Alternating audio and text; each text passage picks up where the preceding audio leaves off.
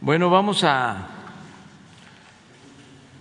a informar el día de hoy, como todos los miércoles se va a dar a conocer el quién es quién en las mentiras de la semana. Va a estar con nosotros Ana Elizabeth García Vilchis, de Comunicación Social de Presidencia. Como este, está por llegar Elizabeth, aprovecho para comentarles de una vez que frente a esta protesta de los distribuidores y comisionistas del gas, estamos eh, tomando las medidas que corresponden en tres direcciones, tres sentidos. Primero, garantizar el abasto del gas a los pobladores de la Ciudad de México, del Valle de México y eh, Pachuca, porque no es un asunto nacional, afortunadamente. Es aquí en la ciudad, donde hubo esta protesta el día de ayer, y en Pachuca. Todo esto porque pues eh, se habló de que era un paro nacional y se difundió mucho en ese sentido, ¿no? Ya estamos viendo cómo garantizamos el abasto en una situación de emergencia. Eso es lo primero que quiero eh, transmitirle a la gente. Eh, el punto dos es que se está analizando la posibilidad de presentar denuncias en contra de quienes eh, se nieguen a cumplir con su obligación de prestar el servicio de un insumo fundamental para la gente. Desde distribuidores hasta comisionistas. Y tercero, se va a hablar con los distribuidores, con los comisionistas, para ofrecerles garantías de seguridad.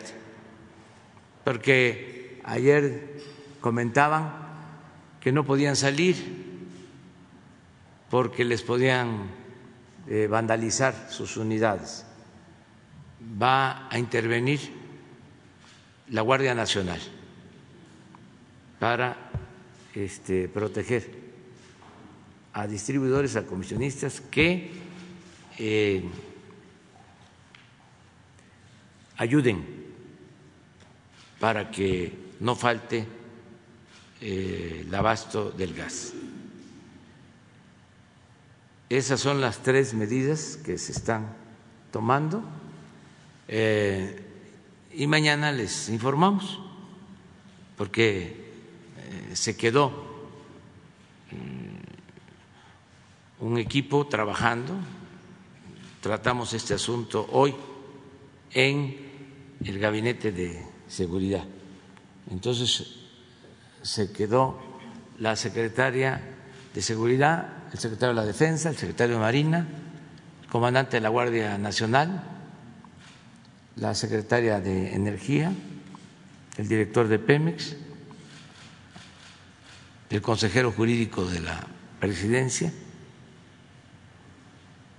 la jefa de gobierno de la ciudad están reunidos para que este, se actúe en estas tres direcciones o directrices o estas tres medidas con el propósito de que no falte el gas en la ciudad ni en ningún otro lugar del país. Bueno, dicho esto, ahora sí vamos con Elizabeth para que nos informe sobre quién es quién en las mentiras de la semana. Gracias, señor presidente. Buenos días a todas y a todos. Eh, la libertad de expresión es un derecho humano fundamental sin el cual la democracia es inconcebible. La garantía de poder decir lo que se piensa sin ningún temor a represalias es el elemento del debate plural que hace posible el avance a la sociedad y la democratización del Estado. Como parte de ese intercambio de ideas y opiniones, se encuentra el derecho de réplica, es decir, la respuesta que tiene derecho a dar cualquier persona mencionada, señalada o aludida desde el poder público o privado, como pueden ser los medios de comunicación y periodistas. El objetivo de esta sección, quién es quién en las noticias de la semana, es aclarar o desmentir la proliferación de noticias falsas, noticias con verdades a medias o noticias abiertamente tergiversadas que distorsionan las acciones del Gobierno de la República o del presidente. Bueno, vamos a empezar pues con los ejemplos de esta semana. Eh, la primera es una portada del Universal el Universal asegura que Sedena utiliza herbicida tóxico en terrenos de Sembrando Vida. En una portada del 20 de julio pasado, el Universal publica ocho columnas. Reportan uso de glifosato en Sembrando Vida.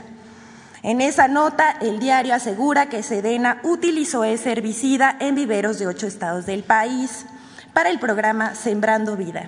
Esta información es falsa. En primer lugar, el presidente de la República, Andrés Manuel López Obrador, firmó un decreto publicado en el Diario Oficial de la Federación el 31 de diciembre de 2020, en el que plantea sustituir gradualmente el uso, adquisición, distribución, promoción e importación del glifosato y de los agroquímicos que lo contienen como ingrediente activo hasta el 2024, cuando sería prohibido. El programa Sembrando Vida de la Secretaría de Bienestar, que beneficia a más de 430 mil sembradores en todo el país, tiene dentro de sus objetivos mejorar la producción agroforestal en zonas rurales prioritarias, promoviendo métodos de cultivo que consideren y fomenten la conservación y aprovechamiento sustentable de los recursos naturales y la biodiversidad.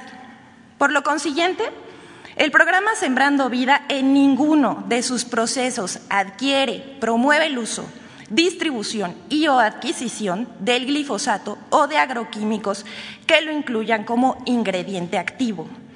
Asimismo, la Secretaría de la Defensa Nacional, desde el 15 de agosto de 2020, ordenó evitar por completo el empleo de este herbicida y otros similares. En este contexto, la Sedena actualmente no usa glifosato o agroquímicos que lo contengan. Eh, la Secretaría de la Defensa Nacional asimismo informó que de los 31 viveros forestales militares con los que cuenta, cuatro adquirieron y emplearon glifosato en 2019 y 10 más en 2020. El herbicida se usó para el control de maleza y de plagas en los módulos de producción y en las avenidas de los viveros. Pero se usaron organismos de bioremediación para descontaminar viveros, eh, perdón, los suelos. Pero en ningún momento se aplicó el agroquímico en las semillas o plantas o en ningún árbol que los viveros producen para el programa Sembrando Vida. Bueno, esta es la primera nota. La segunda nota es una portada del Reforma. Dice, extinguen Fonden, dejan obras tiradas. En la edición del primero de agosto pasado, el periódico Reforma publicó una portada titulada Extinguen Fonden, dejan obras tiradas, en la que el gobierno federal dejó sin recursos a cientos de personas que recibirían atención prioritaria por lluvias, inundaciones o sismos. Esta información es falsa. Del 1 de diciembre de 2018 al 31 de junio del 2021 se han emitido 68 declaraciones de desastre natural y 164 de emergencia. Mediante esas declaratorias de desastre se han atendido eventos que afectaron a 1.103 municipios de 18 entidades federativas, para cuya atención se solicitaron 18.797 millones de pesos. Las declaratorias de emergencia han permitido la atención de poco más de 2 millones de habitantes de 1.271 municipios de 27 entidades federativas, para las cuales se ha erogado 3.095 millones de pesos. Pongamos el ejemplo de Tabasco y Chiapas donde más de 200.000 familias se vieron afectadas por las lluvias torrenciales del año pasado. Por primera vez se ha entregado de manera directa la ayuda a los afectados por más de 2.382 millones de pesos. De 194.783 eh, eh, hogares afectados en Tabasco. A julio de este año ya se han entregado 118.678 paquetes por hogar. Cada paquete está integrado por un refrigerador, estufa, colchón, entre otros enseres. En el caso de Chiapas, de 26.132 familias damnificadas, se han entregado 23.040 paquetes de ayuda. Además del dragado de ríos, de los ríos Grijalva y González, para evitar nuevas inundaciones se ha desalojado el agua de las presas antes de la temporada de lluvias para controlar la salida de agua. Se han rehabilitado carreteras, puentes, calles e infraestructura dañada. La respuesta puntual al acerto de reforma es desapareció el Fonden por ser un fideicomiso que servía para la corrupción con el pretexto de las declaratorias de emergencias, gobiernos estatales y municipales hacían jugosos negocios inflando las cifras de afectados y de infraestructura destruida.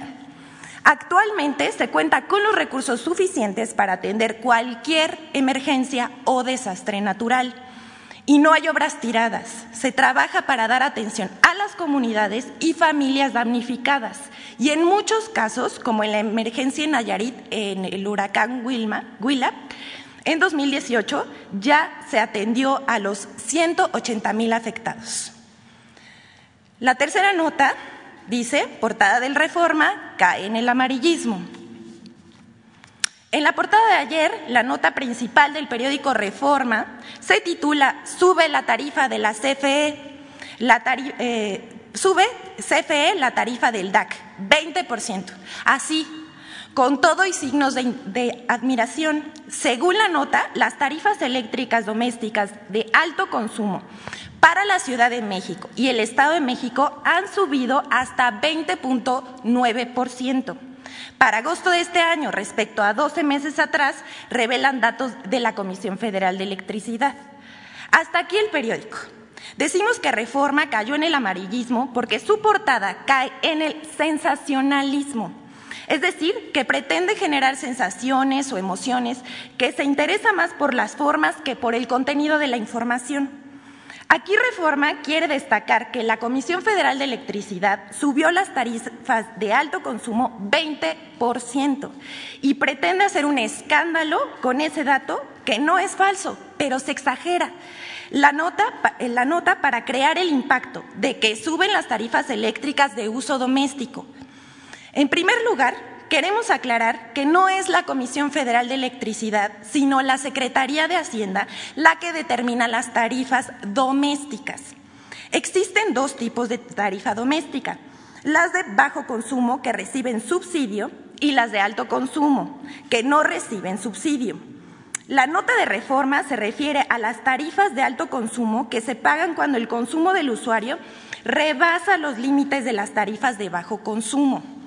La tarifa de alto consumo, o DAC, que estableció Hacienda para el mes de agosto en el Valle de México, es de 120 pesos con 90 centavos por cargo fijo mensual y 5 pesos con 50 centavos por cada kilowatt hora de energía consumida. Esto representa un incremento mensual de 0.74% en el cargo fijo y 2.8% para el cargo de energía. Si se comparan los dos componentes de la tarifa con respecto a agosto de 2020, hay un incremento de 6.8% del cargo fijo y 20.9% para el cargo de energía. Sin embargo, hay que quitarles el porcentaje de inflación. En los 33 meses que lleva el gobierno de Andrés Manuel López Obrador, que se ha comprometido a no subir las tarifas por arriba de la inflación, lo cual ha cumplido hasta el momento. Esto se comprueba si vemos que el incremento para la tarifa de alto consumo en términos reales ha sido solo de 9.1%, mientras que la inflación ha sido de 11.41%. Debemos recordar que por la pandemia el presidente dispuso que para apoyar la economía familiar ningún hogar de bajo consumo podría cambiar su estatus al de alto consumo, aunque aumentara su consumo en el confinamiento. En 15 meses, ningún usuario ha sido integrado a la tarifa de alto consumo o DAC. A pesar de consumir por arriba del límite más de 5.5 millones de hogares de bajo consumo, desde abril de 2020 a la fecha incrementaron el uso de electricidad por arriba del límite, pero no han sido reclasificados. Repetimos, no han sido reclasificados, lo cual ha significado un costo para la Comisión Federal de Electricidad de 13 mil 261 millones de pesos, un esfuerzo financiero a favor de las familias mexicanas. Actualmente existen 210.352 usuarios eh, domésticos que pagan la tarifa de alto consumo y son 41 millones de hogares que pagan la tarifa de bajo consumo y que es el último año, en el último año solamente aumentará 3.33% por debajo de la inflación. Así como lo hemos visto, la nota de reforma es malintencionada pero además queremos compartirles. La comparación de las tarifas, eh, queremos compartirles, esta es una gráfica, eh, compartirles la comparación de las tarifas de electricidad doméstica entre Estados Unidos y México para tener una idea clara del beneficio que significa para los hogares mexicanos que la Comisión Federal de Electricidad como empresa pública siga siendo la encargada de distribuir y comercializar la electricidad. Ahí está la gráfica. Podemos ver cómo no ha subido por encima de la inflación y nos mantenemos por debajo. vamos a la siguiente, por favor. Esta es la última nota. La titulamos Portada de Reforma con información inexacta. En otra nota del periódico Reforma, publicada ayer también en portada, con el título Reciente inseguridad, primero a tapar baches consigna que, según el presidente Andrés Manuel López Obrador, antes que la inseguridad, inseguridad a la gente le preocupan los baches y las en las calles. Informa además que el presidente ayer anunció un programa nacional de bacheo. En la conferencia de prensa del lunes en Puerto Vallarta, a pregunta expresa de un reportero de reforma quien no se identificó, preguntó sobre la estrategia de seguridad, citando la encuesta nacional de seguridad pública del INEGI según la cual 66% de la población consideró que su ciudad es insegura.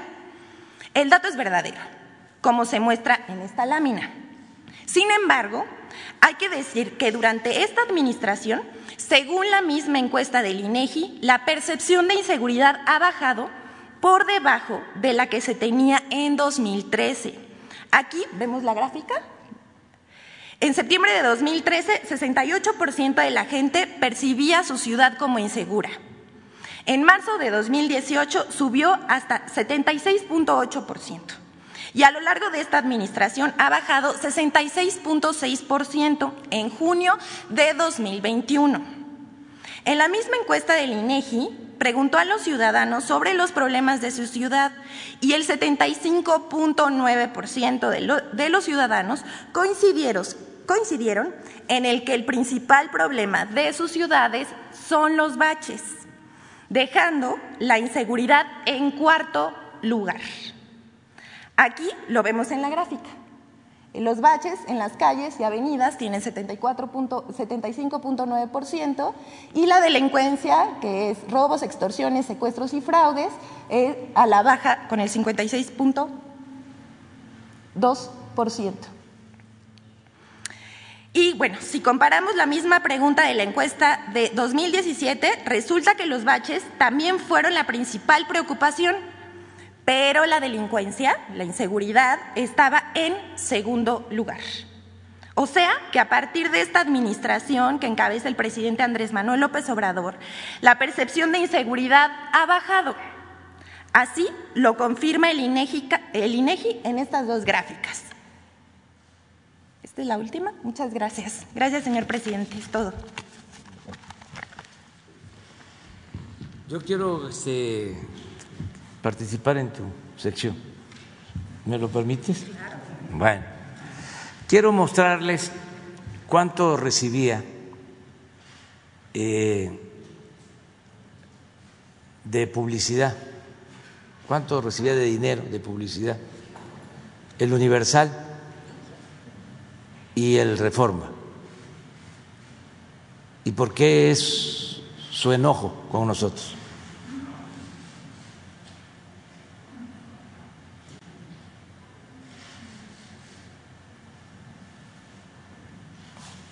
A ver, préstame.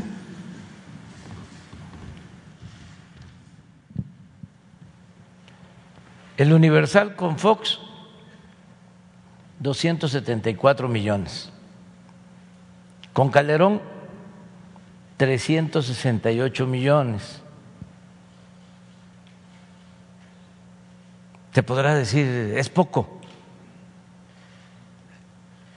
El país tiene cerca de 2.500 municipios. El 80%, el 80% de esos municipios tienen como presupuesto anual, cuando muchos 50 millones. El 80% de los municipios de México.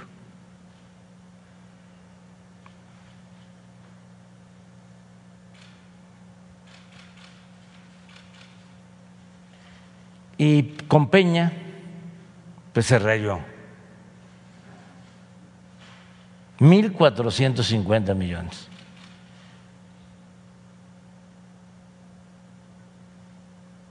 En total, el Universal, 2.092 millones.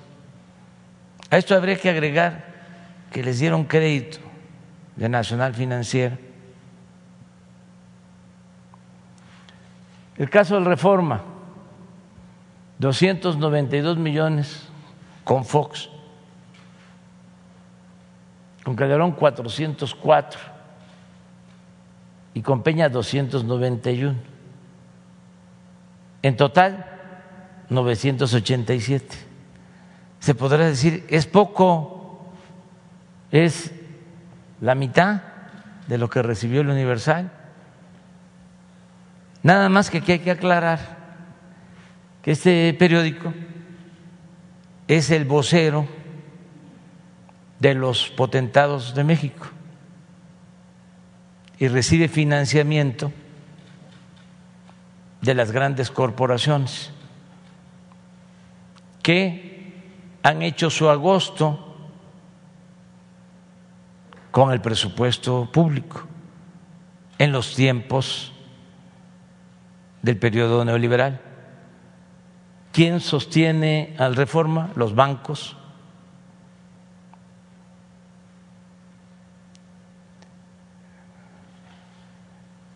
Telmex, Oxo, la Coca-Cola, Bimbo, muchas de estas empresas que recibían condonaciones de impuestos, que no pagaban impuestos, o si pagaban se los devolvían. Entonces, esto no incluye esa publicidad.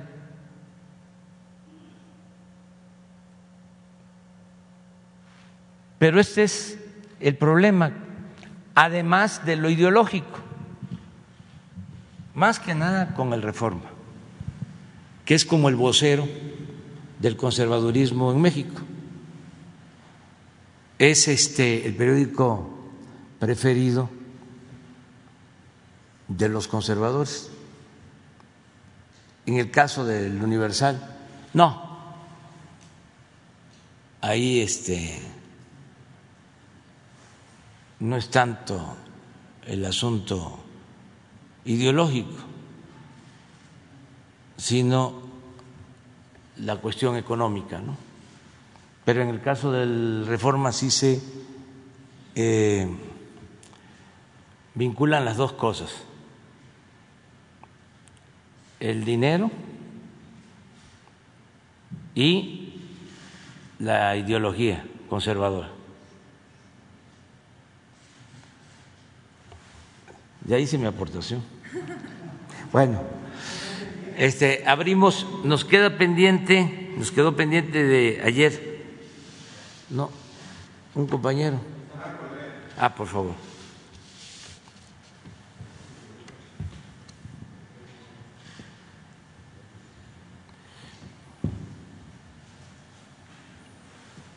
Gracias, presidente. Gracias eh, a la gente que lo ve, le escucha dentro y fuera de México. Presidente, yo le voy a retomar el tema de eh, la consulta del pasado domingo y también otro tema sobre la cultura de paz en México. Empezamos con el tema de la eh, consulta del pasado domingo, donde pues de entrada la pregunta estuvo amañada, por parte de la Suprema Corte de Justicia de la Nación. Pareciera que fuera una pregunta de burlesque, porque estuvo a favor de los eh, funcionarios, como decía ahí la boleta, corruptos, pero no decía nombres, fue muy ambigua. Fue a favor de la gente que robó, que saqueó al país, pero no a favor de la ciudadanía. Posteriormente, el INE, obviamente, hizo sus artimañas para poner pocas casillas.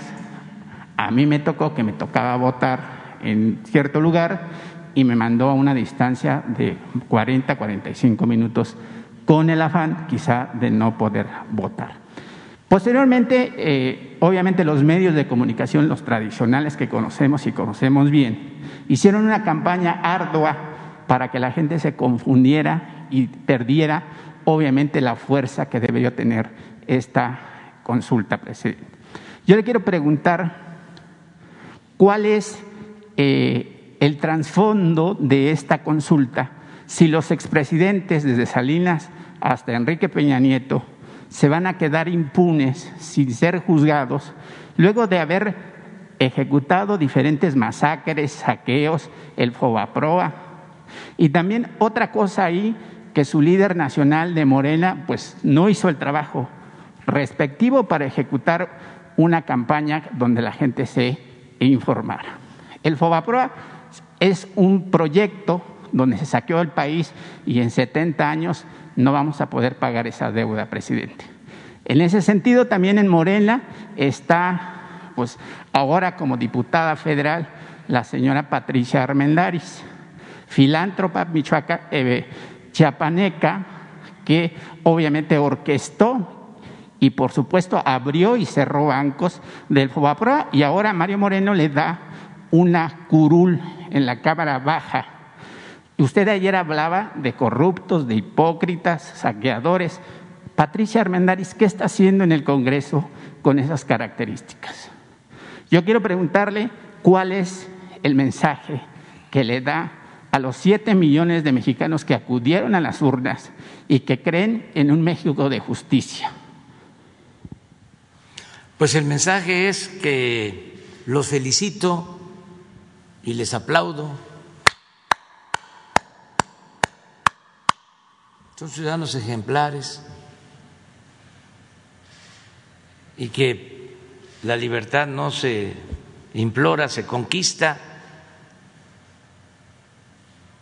y que recuerden el título del libro de Mandela, su autobiografía, El largo camino hacia la libertad, la lucha por la justicia, por la democracia, por la dignidad de los pueblos, exige de perseverancia, de muchas fatigas y de no rendirnos. Se puede uno tropezar, se puede uno caer y hay que levantarse y seguir caminando hasta lograr el triunfo o caminar hacia el ideal, aunque no se alcance.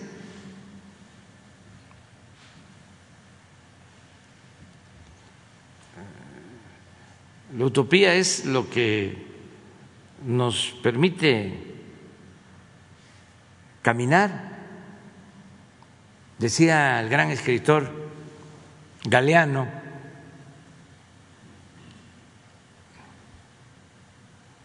recomiendo el libro, uno de sus clásicos, todos son buenos, pero el de las venas abiertas de América Latina escritor uruguayo, decía que la utopía era lo que nos permitía caminar hacia un ideal en la búsqueda de la justicia, en la búsqueda de la democracia, en la búsqueda de la fraternidad universal y que a veces se caminaba y se pensaba que ya se estaba por llegar y ese ideal se nos alejaba y teníamos que seguir caminando. Pero lo importante era caminar hacia el ideal no solo conseguir que ese ideal o ese sueño se convirtiera en realidad. Entonces, ¿qué les digo a los que participaron en la consulta? Hay que seguir adelante, adelante, y actuaron muy bien como muy buenos ciudadanos y están desbrozando el camino limpiando el camino para que se establezca en México una auténtica democracia, una verdadera democracia, que podamos crear entre todos el hábito de la democracia, porque por falta de democracia se han padecido de crisis, económicas, de crisis de bienestar, por la falta de democracia, se eh, estableció como forma de gobierno la corrupción, por la falta de democracia se acrecentó la desigualdad económica y social, por la falta de democracia se desató la violencia. Nada más piensen cómo luego del fraude del 2006, para tratar de legitimarse, el presidente Espurio declaró la guerra a la delincuencia. Y miren lo que ocasionó. Si hubiese habido democracia, si se hubiese respetado el voto de los ciudadanos, no se eh, habría actuado de esa forma y no se hubiese convertido nuestro país en un cementerio de fosas clandestinas, de desaparecidos, todo esto que estamos todavía padeciendo. Entonces la democracia es fundamental y qué bien que se quitaron la máscara algunos que se hacían pasar como demócratas. Me recordó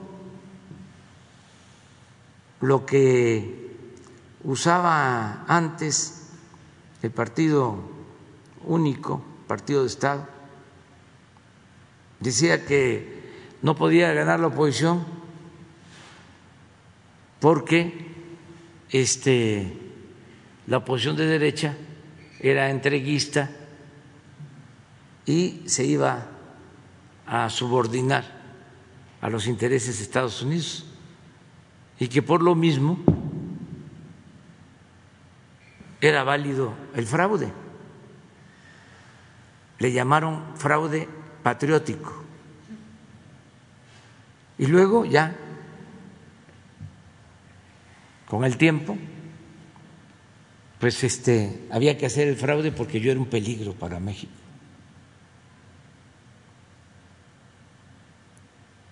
Entonces ahora, intelectuales orgánicos, escritores oportunistas, convenencieros, acomodaticios,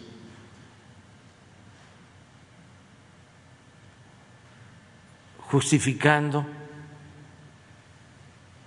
el que no era válido participar o tratando de justificar que no participara la gente en la consulta. ¿Cómo no se va a participar en una consulta si es alentar la democracia? Es alentar la participación de los ciudadanos para que sea el pueblo el que decida siempre.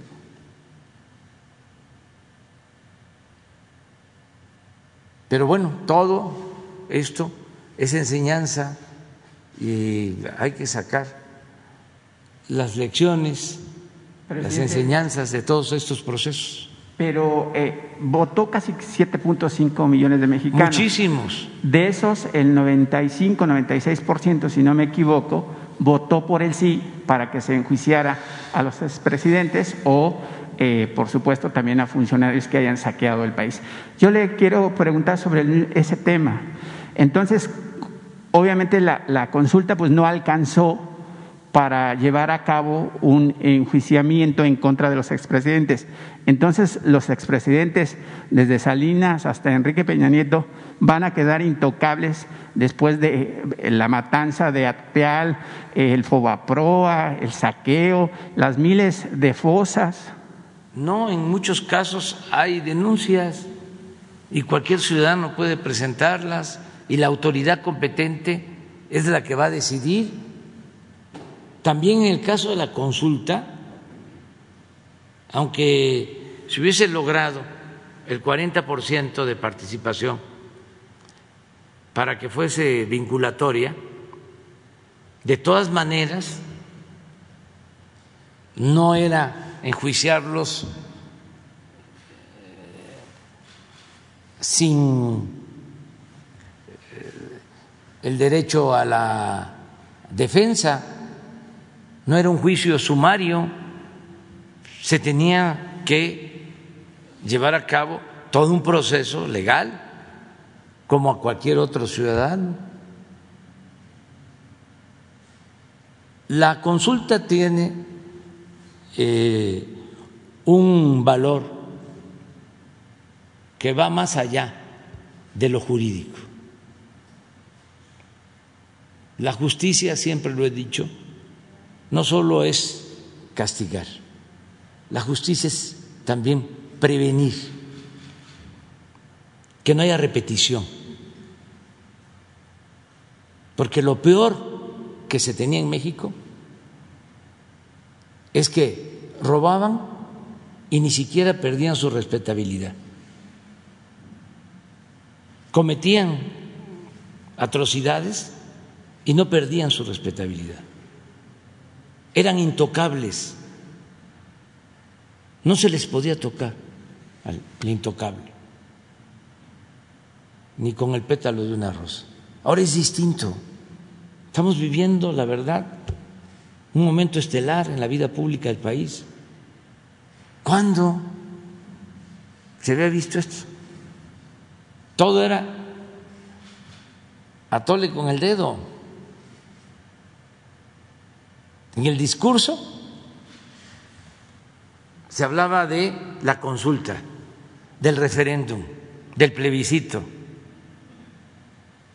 de la revocación del mandato pero era el discurso.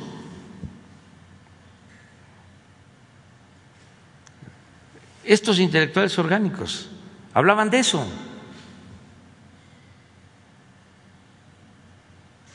De corrupción nunca hablaron. Eso sí, estaba vedado el término, el concepto, la palabra no aparecía en el discurso. Empezó recientemente este junto con lo de la transparencia para simular al grado, repito, que crearon el Instituto de la Transparencia y la primera decisión que tomó el Instituto de la Transparencia fue declarar que el expediente de los que fueron beneficiados con condonaciones de impuestos se mantuviese en secreto. Y luego el expediente de Odebrecht también declararon que debía mantenerse en secreto. El Instituto de la Transparencia. Y crearon también el instituto o la coordinación anticorrupción se aprobó en el Congreso. Se crearon incluso este organismos, la Fiscalía anticorrupción. Y cuando hicieron todo eso, la corrupción no era delito grave, porque en el gobierno de Salinas modificaron el Código Penal para que la corrupción no fuese delito grave. Y estuvimos casi 30 años, bueno, ayúdenme a hacer la cuenta, desde 1994 hasta hace año y medio, 25 años, ¿no? 25 años sin que la corrupción fuese delito grave. Ah, pero no siendo delito grave, de todas maneras crearon el Instituto Anticorrupción. ¿Quieren más simulación que eso? ¿Quiénes fueron los que hicieron todos? Pues el Reforma, los intelectuales orgánicos, los escritores que crearon toda esta corriente en favor de la eh, honestidad, en favor de la transparencia, de la sociedad civil pura simulación. Presidente, hoy Fox eh, eh, se regodea, se burla de que eh, la, consulta fue un fracaso. Pero no Salinas se pasa entre Israel y Irlanda, porque obviamente son, es residente de esas naciones. Enrique Peña Nieto, pues se la pasa en España, en Ibiza, en Gibraltar y por esas playas de Europa, y obviamente cobijado por la corona española. ¿Qué le dice? Yo insisto, la gente de abajo, la gente del campo, las camareras, los taxistas, la gente que cree en su proyecto, que está sedienta de justicia, está esperando ver a esta gente que los dejó en la miseria. Hay gente que se fueron a los Estados Unidos por falta de oportunidades, que no tienen derecho a la educación, que no tienen derecho a la medicina. Y no es de ahorita, sino que eso se viene arrastrando desde hace años. Y usted sabe más, porque yo no le vengo a contar aquí, simplemente se ve eso.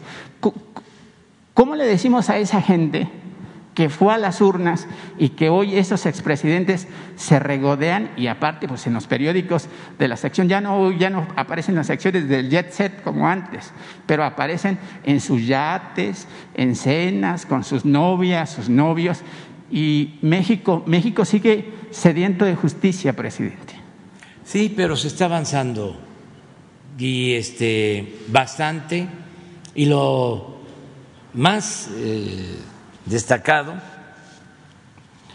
lo que debemos de tener presente es que ya no se permite la corrupción. Ese es un triunfo del pueblo, de todos. Entonces, independientemente si se ríen los expresidentes o quien se quiera reír, aquí lo importante es que ya se acabó la robadera y que lo que se rescata, lo que se ahorra, se le destina al pueblo. Eso es el fruto de esta lucha, que no es en vano. Eso es lo más importante. La segunda pregunta, presidente, si me lo permite. Eh, hace poco más de mes un mes y medio estuve en Costa Rica a invitación de la Fundación México Sin Fronteras, quien le entregó eh, la presea Rogelio Fernández Güell a la doctora Beatriz Gutiérrez Müller por su investigación sobre este demócrata, libertador y discípulo del entonces presidente de la República, Francisco I. Madero. Se develaron dos bustos de estos próceres de la justicia, la libertad eh, tanto de Costa Rica como de México. Y el eslogan de la Fundación México sin Fronteras es por una cultura de paz. Eh, hoy México sigue viviendo, por supuesto, pues las secuelas de los gobiernos anteriores, que no es una justificación de que porque nos dejaron un cochinero o un lodazal, nosotros no podamos remediar el mal. ¿Cómo le ayudamos los mexicanos de a pie? Porque Seguramente los medios tradicionales no lo van a hacer, presidente. Pasan, fallece una persona y repiten mil veces, tres veces, cinco veces en los titulares de los programas de Televisa, de TV Azteca, Milenio, El Heraldo, todos los días y todas las horas la misma nota porque pareciera que no hay información. ¿Cómo le ayuda al México de a pie? El México que quiere paz, el México que no quiere estar en los malls, pero que sí quiere estar en las aldeas arando la tierra.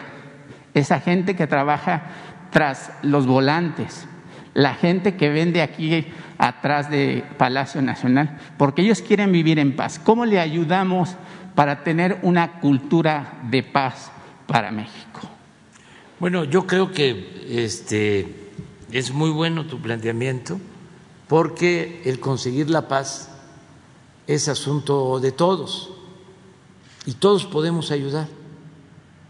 ¿Qué les pediría yo a todos los mexicanos? Que nos ayuden a fortalecer los valores culturales que tenemos en las familias, en las comunidades, en los pueblos, en las colonias, que se fortalezcan esos valores, que se exalten esos valores. El valor de la honestidad. La mayor riqueza de México es la honestidad de su pueblo. No pudieron los corruptos con eso. Está ahí esa virtud, ese tesoro, que nos ayuden a que se pueda salir adelante en forma honrada.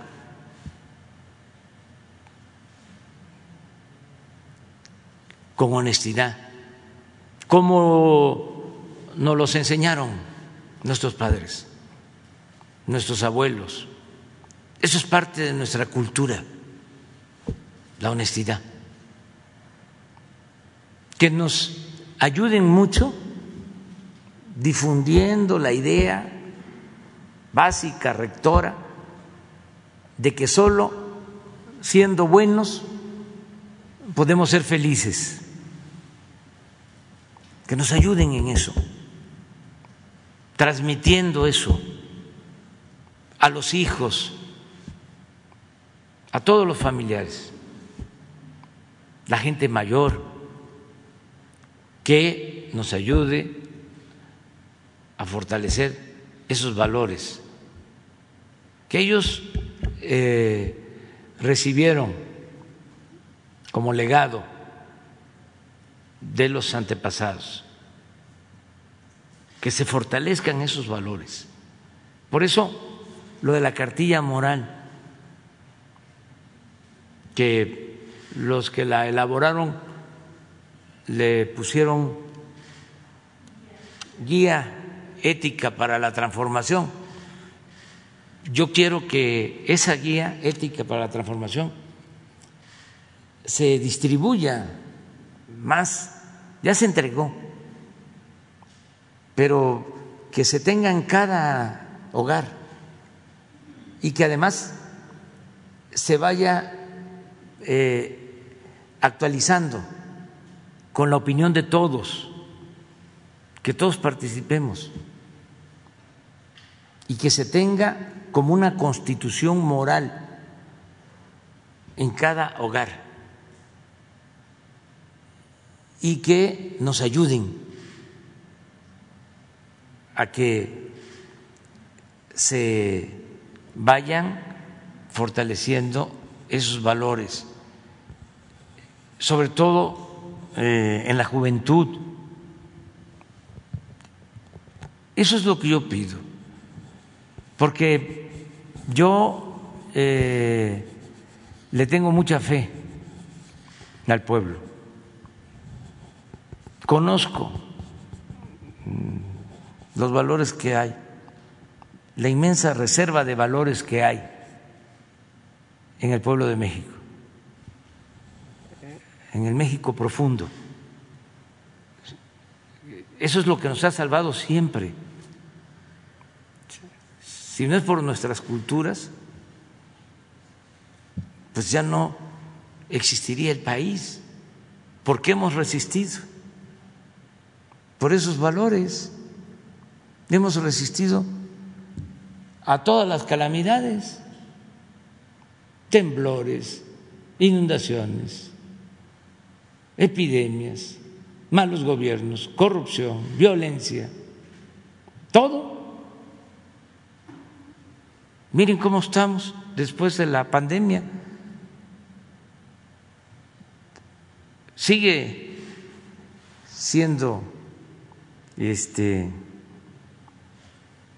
dañina la pandemia, ha bajado por la vacunación, afortunadamente, el número de fallecidos, no hay tantas desgracias como las que padecimos, pero aún con una situación de crisis sanitaria, de crisis económica, la gente no ha perdido la fe, no ha perdido las esperanzas. En la última encuesta que hicimos, se le pregunta a la gente cómo ve el futuro. Dice, vamos a salir adelante. Se las puedo mostrar. Dice, ¿cómo eh, está ahora? Mal. Pero, ¿cómo piensa que vamos a estar? Después, mejor. Ese es México. Esa es la grandeza de México. Entonces, si me dices, ¿en qué ayudan? En eso, en fortalecer valores, porque no solo de pan vive el hombre, queremos bienestar material, pero también queremos bienestar del alma, porque si vamos a poner por delante lo material, pues eso no nos va a ayudar mucho. Claro, se está avanzando en lo material y vamos a salir de la crisis económica y todo, pero lo que tenemos que fortalecer más son nuestros valores. ¿Por qué fue la decadencia? Porque se hicieron a un lado los valores. Imagínense cuánto se padeció por la migración, cuánta desintegración familiar se produjo.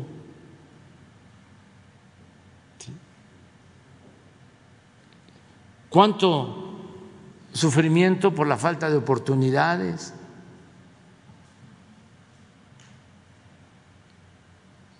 La misma migración, el tener que abandonar los pueblos. ¿Qué pasó durante el periodo neoliberal? De los 2.500 municipios aproximadamente, más de la mitad perdieron población. Y la gente se fue a buscarse la vida, pues a Cancún, al norte de Quintana Roo, a Vallarta, Nayarit, a Los Cabos, a las zonas turísticas, a las grandes ciudades del interior del país, a las zonas fronterizas. Pero hay municipios que tenían en 1900 80, tres mil habitantes, municipios pequeños, y que ahora tienen 1.500,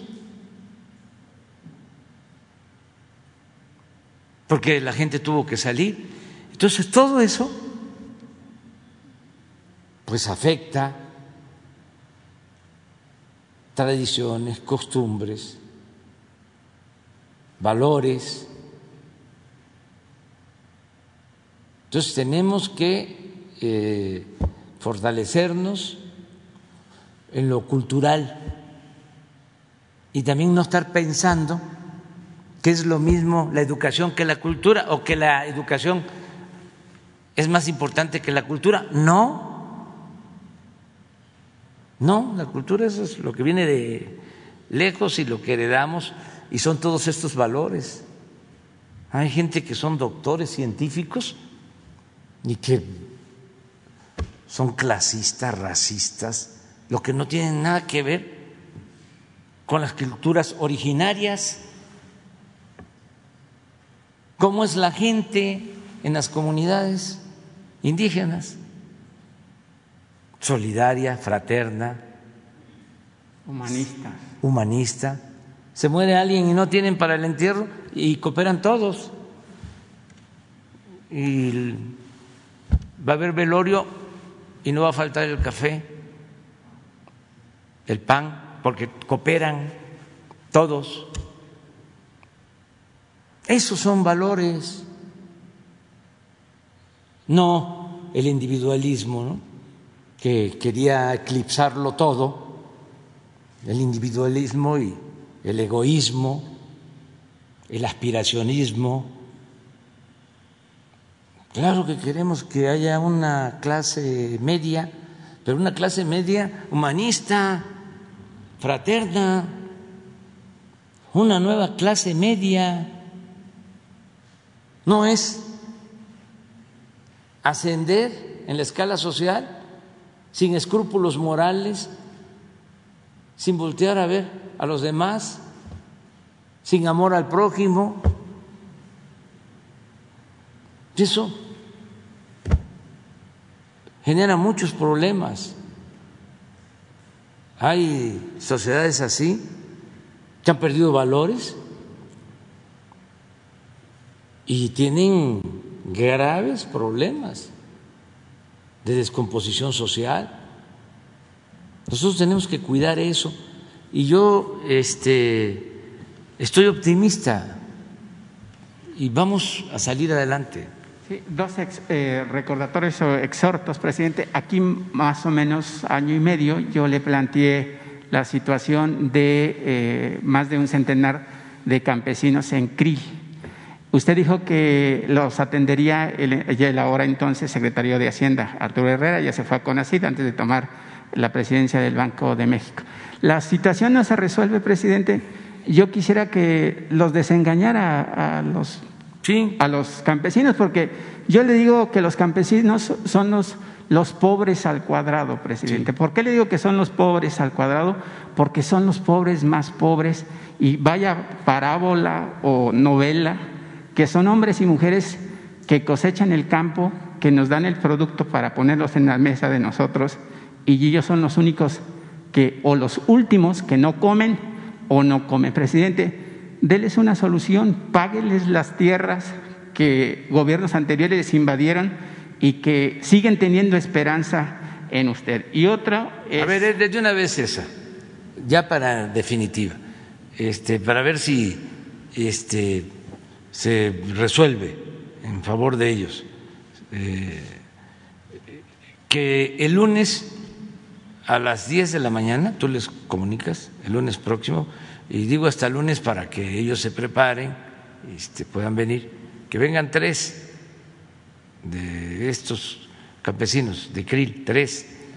Los va a atender Leticia Ramírez aquí, en Palacio, y va a estar el procurador agrario, van a estar los dos.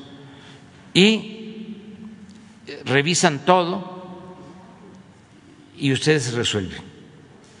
¿De acuerdo? Este, para que, eh, en definitiva, se les dé eh, una respuesta. ¿Te parece? De acuerdo. Vamos a ver aquí, compañero. Gracias, señor presidente. Soy Luis Guillermo Hernández, periodista eh, libre, independiente, ya está muy choteado el término. Soy periodista libre de Sexta W y colaborador de la revista Zócalo, una revista de análisis de medios. Eh, la pregunta es, hemos, he visto varias eh, sesiones de quienes quieren las mentiras y quiero preguntarle qué política pública se va a implementar, qué política pública está planteando su gobierno para contrarrestar este fenómeno de la, de la desinformación y la tergiversación de las noticias. Hemos visto aquí que reiteradamente se menciona medios que constantemente mienten, que constantemente tergiversan, pero no hemos visto de su parte, de su gobierno, señor presidente, una política pública que plantee cómo contrarrestar este, este asunto. Un, dato solamente para, para eh, argumentar. Hace algunas semanas presentaron ustedes una gráfica de cuáles son los medios que más mienten y que más golpean o que más hablan eh, negativamente de su gobierno y mencionaban a El Universal, Reforma, TV Azteca, Radio Fórmula, y casualmente eh, esos medios son también los medios que más reciben recursos de su gobierno, señor presidente. Los medios que, a pesar de la disminución del 80% del presupuesto de publicidad oficial, también aún reciben la mayoría de los recursos que su gobierno destina para ese rubro.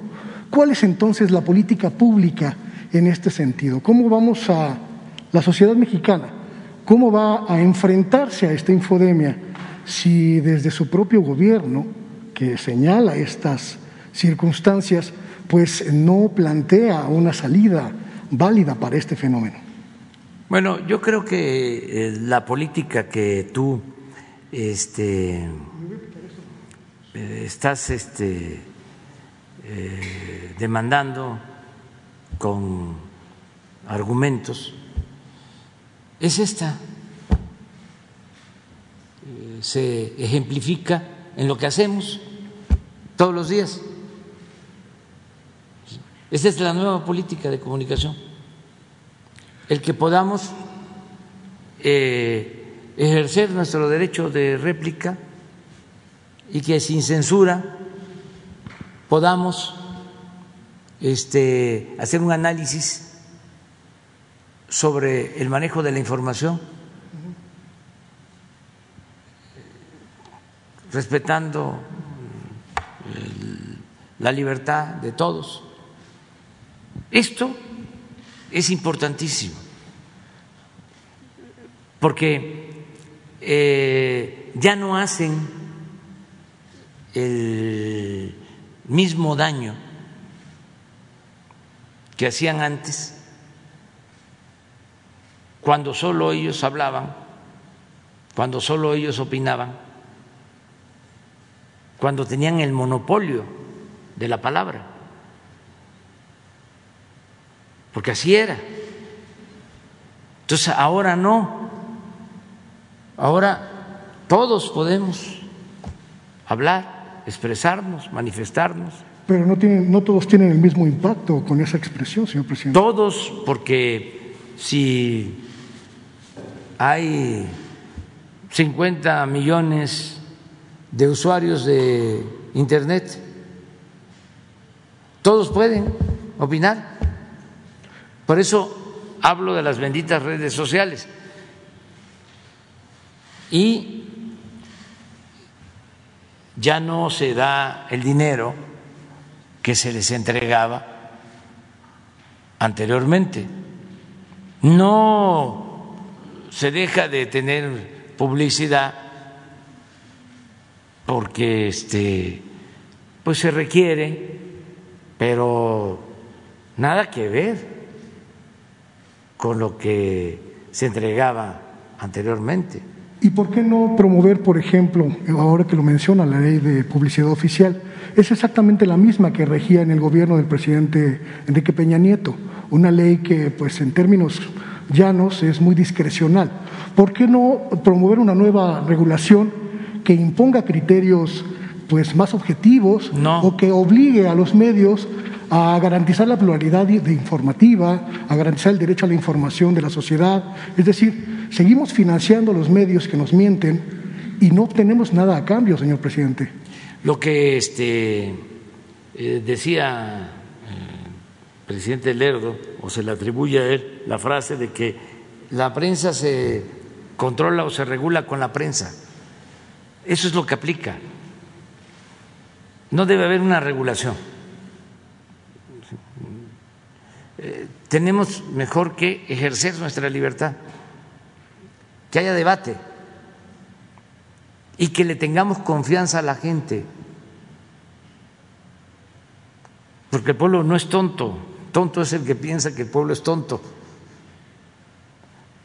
La gente este, actúa de manera consecuente, el pueblo es inteligente. Hay quienes este, se dejan manipular,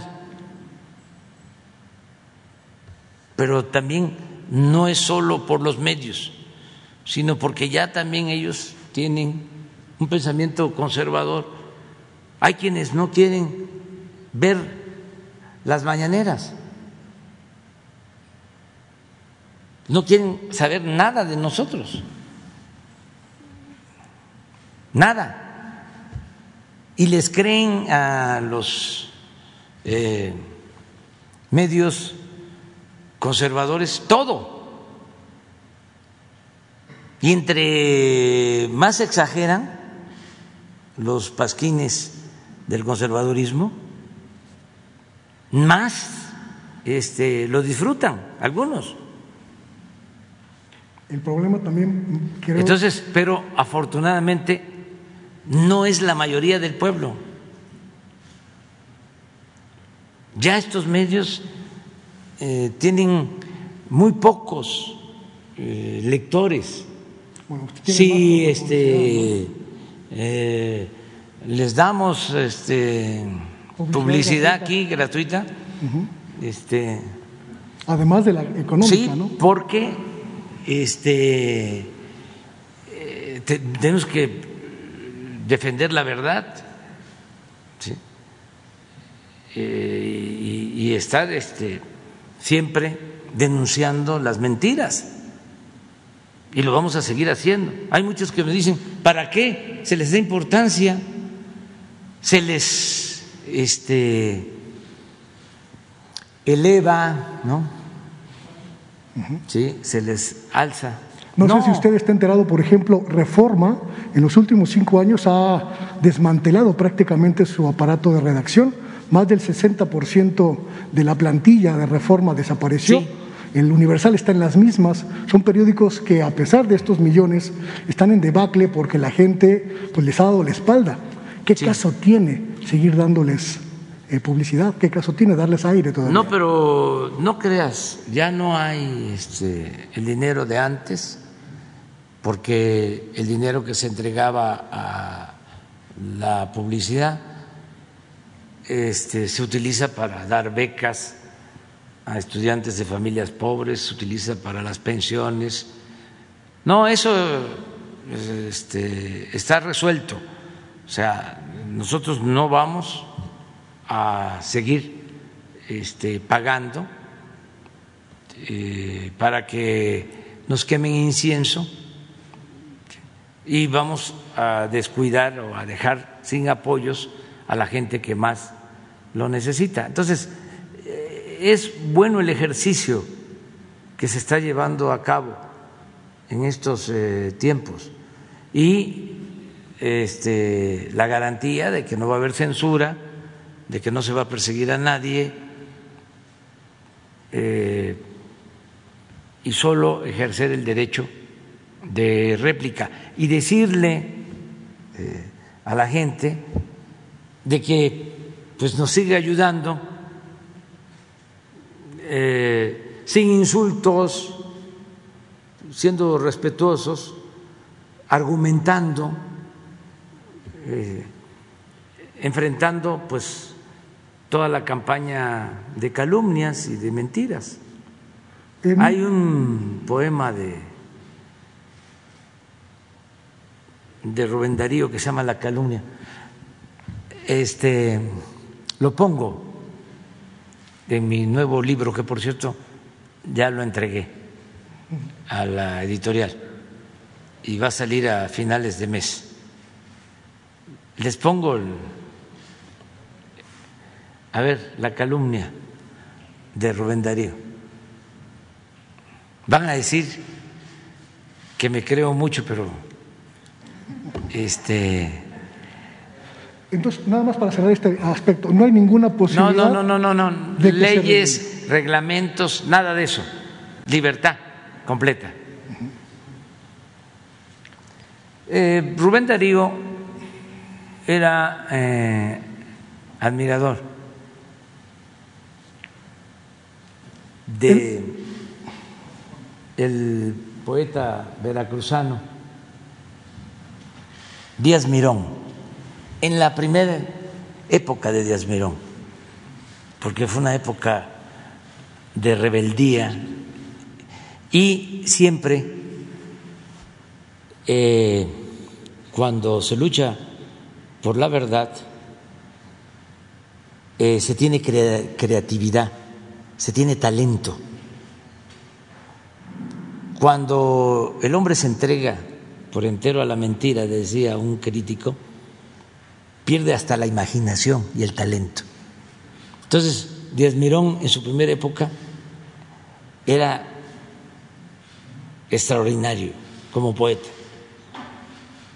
y lo admiraba el joven Rubén Darío.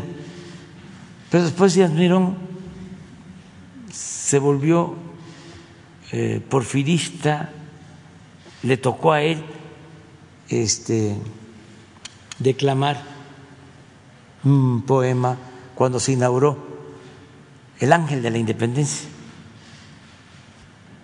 Y realmente ya no era el gran poeta. Entre líneas se dedica a exaltar a Porfirio y luego es huertista y bueno, ya. Pero en la primera este, época de su vida pública, que fue diputado y además muy buen diputado, como poeta extraordinario, y lo admiraba Rubén Darío. Pero miren qué bonito esto, qué bello. Puede una gota de lodo sobre un diamante caer. Puede también de este modo su fulgor oscurecer. Pero aunque el diamante todo se encuentre de fango lleno, el valor que lo hace bueno no perderá ni un instante y ha de ser siempre diamante, por más que lo manche el cieno. Ese, ese poemimo, poema, poemínimo eh, de Rubén Darío es el que pongo cuando trato el tema de la prensa en México. Así empieza el capítulo. La, este, pregunta que le quería plantear. Eh, he podido documentar el conflicto en Notimex, señor presidente. En Notimex lleva más de 500 días en huelga. En algún momento di voz al sindicato, di voz a la directora de Notimex, pero encontré información en los últimos meses sobre el financiamiento que el sindicato de Notimex ha obtenido de organismos eh, diferentes, eh, entre ellos el Sindicato de Telefonistas de Francisco Hernández Juárez, para sostener esta huelga que ya mantiene más de 500 días. Y también he encontrado resistencia por parte del sindicato a informar de estos recursos que desde mi perspectiva son millonarios para mantener la huelga. Identifiqué algunos elementos de motivaciones políticas por parte de los sindicatos y las organizaciones que apoyan al sindicato de Notimex para extender la huelga y de alguna manera afectar a su propio, a su propio gobierno, señor presidente. Y también identifiqué que hay una especie de pugna en su gobierno entre las diferentes instituciones que están analizando el caso y que parecen no ponerse de acuerdo en qué es lo que se tiene que hacer en el caso de la huelga de Notimex. ¿Qué va a pasar? Con este, con este asunto, señor presidente. Parece que la Secretaría del Trabajo va, por un lado, la Secretaría de Gobernación va por otro, la Fiscalía General de la República va por otro, la agencia va por otro y la agencia de noticias sigue detenida después de 500 días. Bueno, para empezar, te tengo que reconocer que es exacto tu diagnóstico. Todo lo que acabas de decir es cierto hay este, falta de transparencia, hay quienes este, están interviniendo, em, que tienen propósito, tienen el propósito de que no se resuelva el conflicto. Em, y también lo que dijiste es que es muy cierto, que al interior del gobierno nuestro hay posturas distintas. Hay unos que están a favor y otros que van en contra en el gobierno. Como yo me doy cuenta y los fildeo a todos, este, estoy eh, enterado bien de lo que estás tú planteando. Lo que hay que buscar es este, ya el arreglo, buscar el acuerdo, la conciliación porque eh, no se resuelve nada con mantener las posturas irreductibles, hay que flexibilizarse, hay que llegar a un acuerdo, ojalá y esto lo logremos pronto. Es, muy importante respetar los derechos de los trabajadores. Es muy importante. Pero también es muy importante, señor presidente, que algunos de esos trabajadores cometieron ilícitos. Sí. Saquearon a la agencia. Derecho de los trabajadores y no confundir a trabajadores con los directivos, o sea, de, de antes, incluso dirigentes sindicales, que no actuaron bien. Bueno, imagínense en esa agencia, creo yo, que llegó a ser director Riva Palacio, ¿no? En los 80. Y este, también Iriar. ¿También? ¿O no? No, Iriar no. No, Riva Palacio sí. Riva Palacio en los 80. Y así. Sí. Entonces eran premios que otorgaban a gentes este, cercanas al régimen con libertad para eh, hacer y deshacer. Entonces, este, hay que buscar un acuerdo eh, eh, y ojalá y esto se, se logre pronto. Pero estás muy bien informado y este, vamos a esperar a ver si se consigue el acuerdo. Nada más una última cosa y excediéndome en el uso de la palabra, señor presidente. Como reportero he podido documentar una, un asunto que me parece muy grave. Eh, vecinos de la zona del Parque Bicentenario en Azcapotzalco llevan años denunciando una privatización camuflada de este, de este parque. Eh, a finales del sexenio de Enrique Peña Nieto, el exsecretario de Medio Ambiente, Ricardo Paquiano, entregó el, el parque en concesión a una empresa privada, argumentando que era ocioso y que ya no servía para los fines que había sido eh, utilizado. Se lo entregó al Indavín eh, para que lo administrara y a su vez el Indavín lo entregó de manera poco clara y diría yo incluso hasta corrupta el parque a una empresa que lo administre. El asunto es que el parque ahora es privado y está en un proceso de deforestación muy severo. Han deforestado más de 3.000 árboles para permitir que ahí se hagan eventos públicos y con la pandemia, pues el parque ha quedado prácticamente desierto y los vecinos están muy preocupados porque no hay nadie, ni en la Secretaría de la Función Pública, ni en la Secretaría de Medio Ambiente, ni en el gobierno de usted, que los ayude a recuperar el parque que era de ellos, que era nuestro, pues, porque lo pagamos con nuestros recursos. Quizá fue el único acto positivo que llevó a cabo el mal llamado carnicero de Michoacán, Felipe Calderón, en su gobierno, entregar este parque a la ciudadanía eh, un parque que era, insisto, gratuito y que ahora es una concesión privada.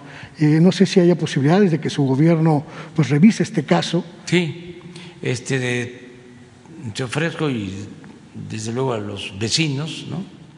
que voy a hacer una revisión del asunto. Ya tenía información al respecto, pero vamos a, a analizarlo, a revisarlo. Le voy a pedir a la secretaria de Medio Ambiente que lo atienda. Y eh, si no están cumpliendo con una función social, este, eh, que se les eh, revoque la concesión, pero analizar primero qué está sucediendo. Y sí vamos este, a intervenir. Gracias, señor presidente. O sea, que le comentes eso. Una compañera, porque es que si no, una mujer.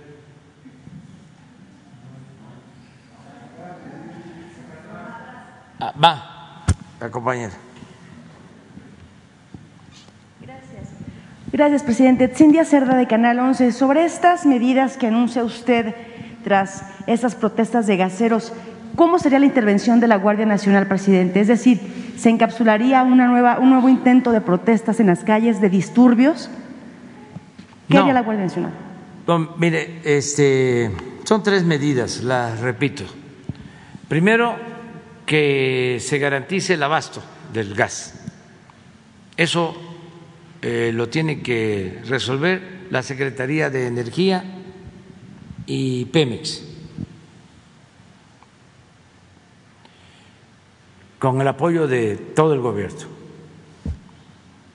Segundo, que eh, se haga un análisis eh, de los posibles delitos que se cometen cuando se niega un insumo básico a la población, como es el gas. ¿Qué procede si se tienen que presentar denuncias penales contra distribuidores,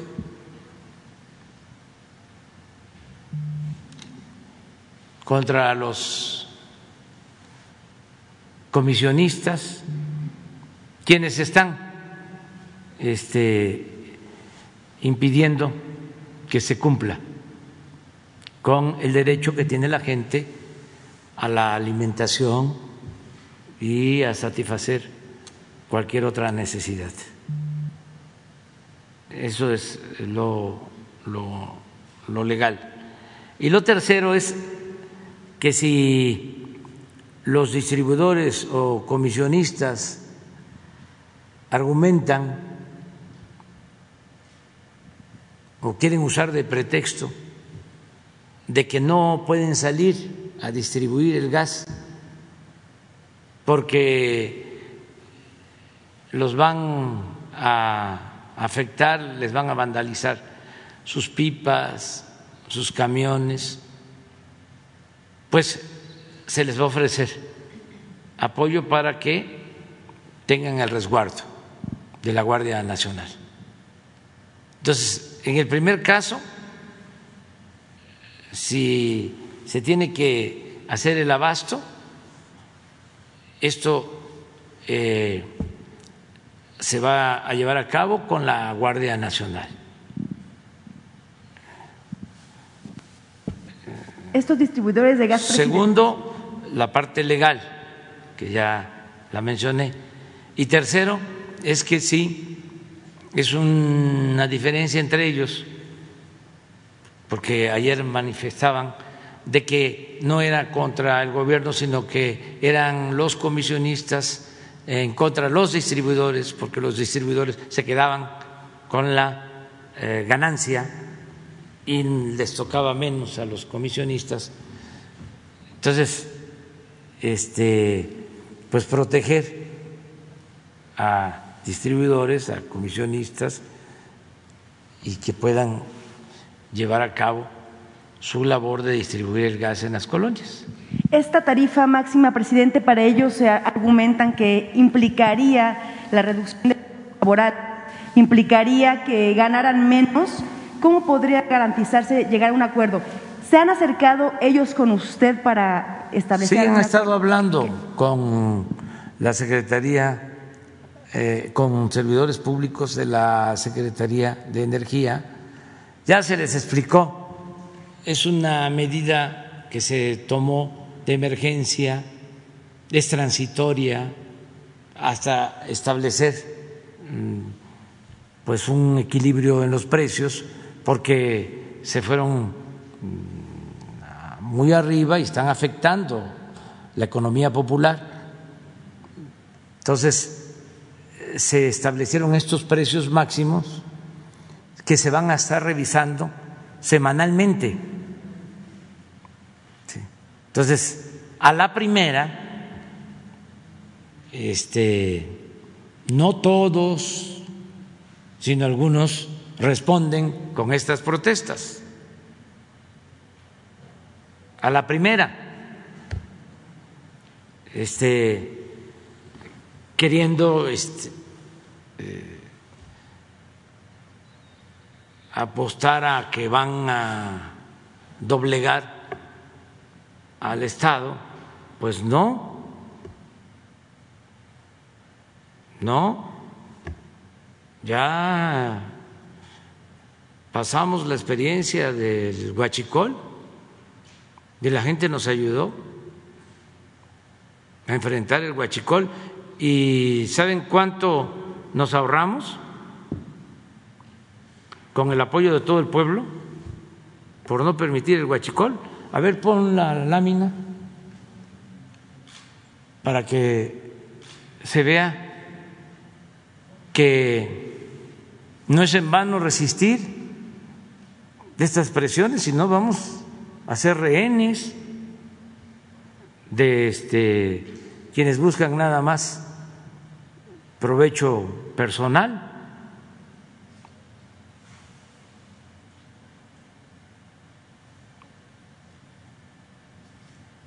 No es que ayer hicieron este, este paro ya este, se va a este, quitar el precio máximo. No, no. Este, son medidas que tenemos que llevar a cabo en beneficio del pueblo, en beneficio de la gente. Miren lo que nos hemos ahorrado, nada más por reducir el huachicol.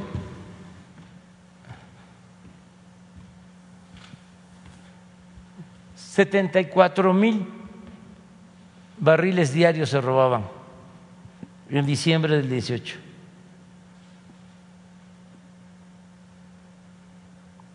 Aquí tomé la decisión. Solo en 10 días, 23 mil barriles. Y aquí empezamos. Y aquí fue crisis, ¿recuerdan? Que no había gasolina. Y la gente nos ayudó porque hicieron colas hasta que logramos resolver el problema. Se compraron 650 pipas para abastecer las gasolineras, pipas que maneja la Secretaría de la Defensa, que son las que llevan el abasto. Pues algo parecido si es necesario, se va a hacer ahora. Y mire, empezó a bajar. Esto es diario. Este es eh, julio 3.9, 3.900 barriles a 74 mil. ¿Cuánto fue ha sido el ahorro desde entonces?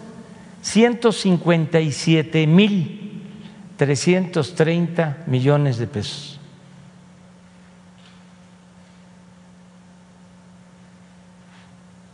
Diario, 164 millones de pesos.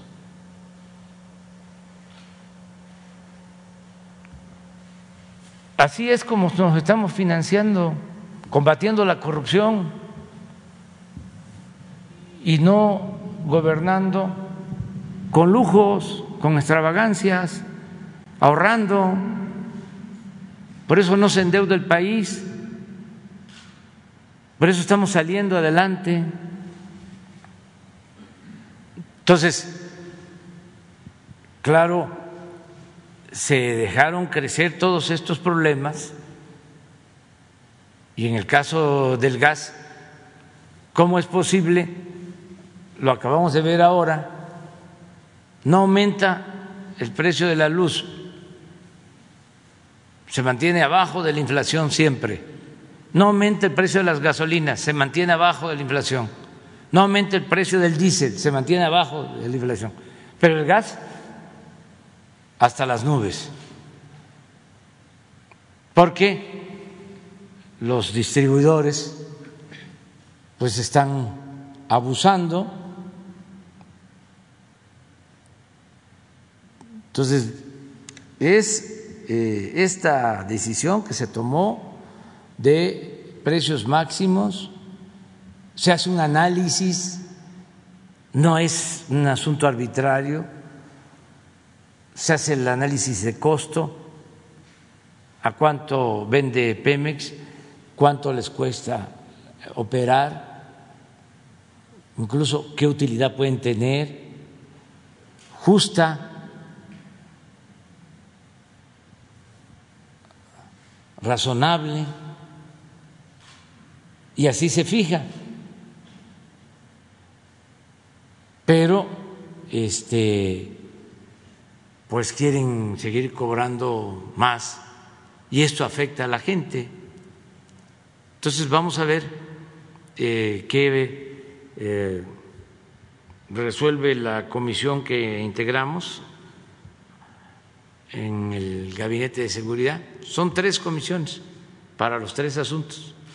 Uno, cómo abastecemos. Dos, las medidas legales. Y tres, ofrecer apoyo con la Guardia Nacional a distribuidores y a comisionistas para que puedan este, vender el gas en las colonias. Presidente, en una segunda pregunta, una segunda pregunta, creo que no.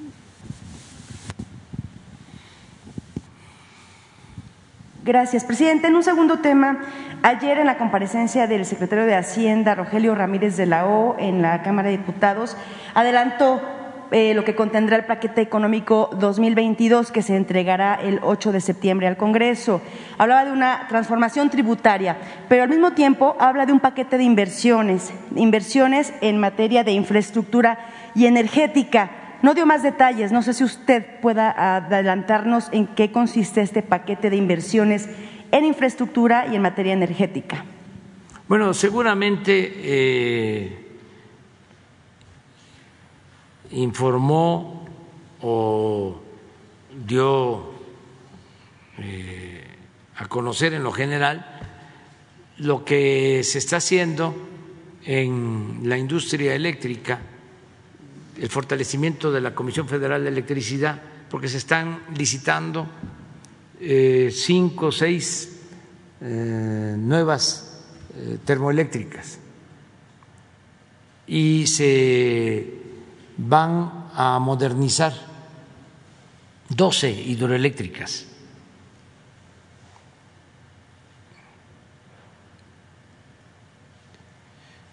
Eso en lo que tiene que ver con la industria eléctrica. Y en el caso de Pemex, pues eh, son los nuevos descubrimientos de campos.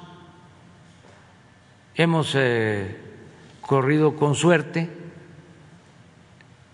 estamos este, descubriendo campos nuevos con mucho potencial petrolero. Y hay un dato importantísimo. Se está bajando el costo de extracción de crudo. Nos está costando menos eh, sacar, extraer petróleo de lo que costaba antes. Es que es sencillo de explicar. Antes invertían lo mismo o más en el norte o en las aguas profundas, donde no hay petróleo. Y ahora estamos invirtiendo más, considerablemente más, en tierra y en aguas someras, en el sur sureste, donde hay petróleo.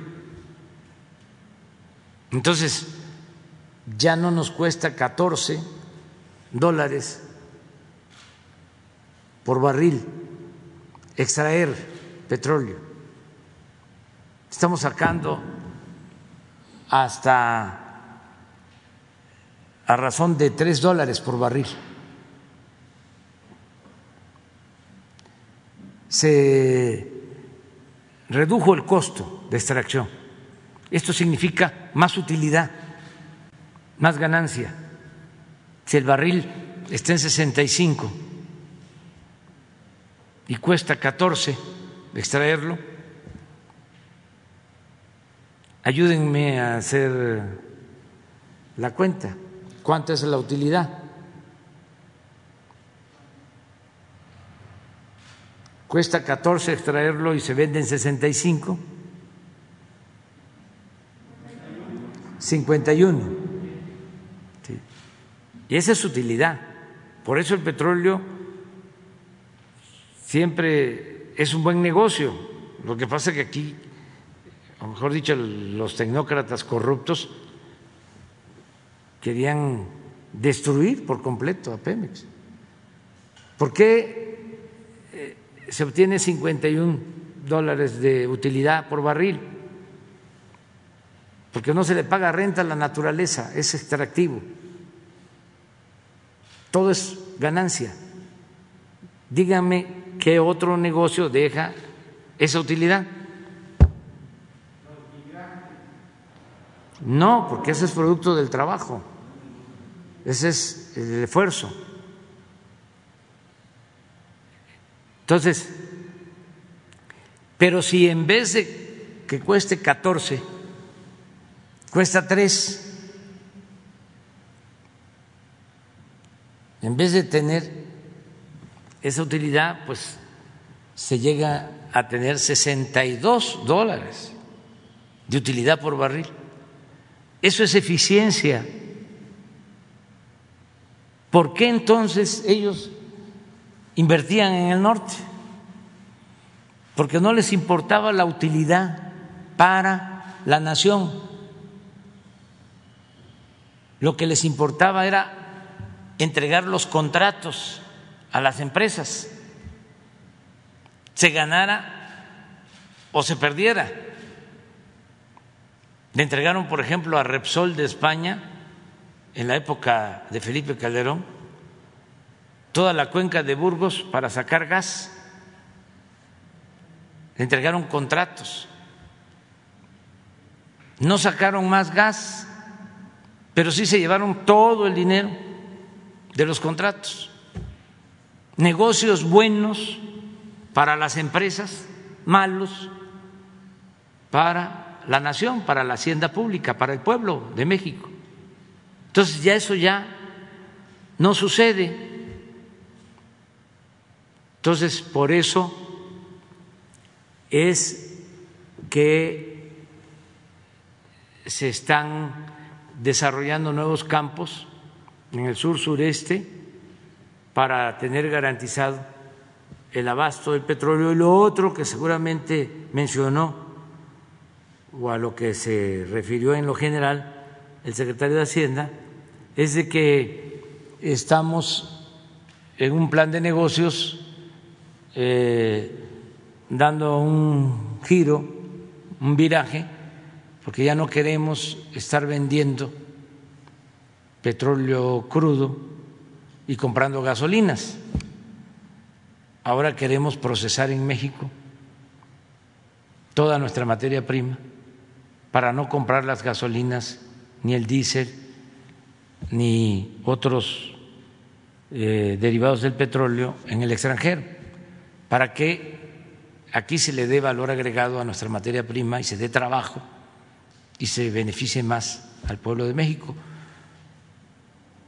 Ese cambio eh, implica el modernizar las refinerías, el tener la nueva refinería de dos bocas, el concretar la compra de la refinería de eh, Shell, Deer Park, este, para tener capacidad de refinación.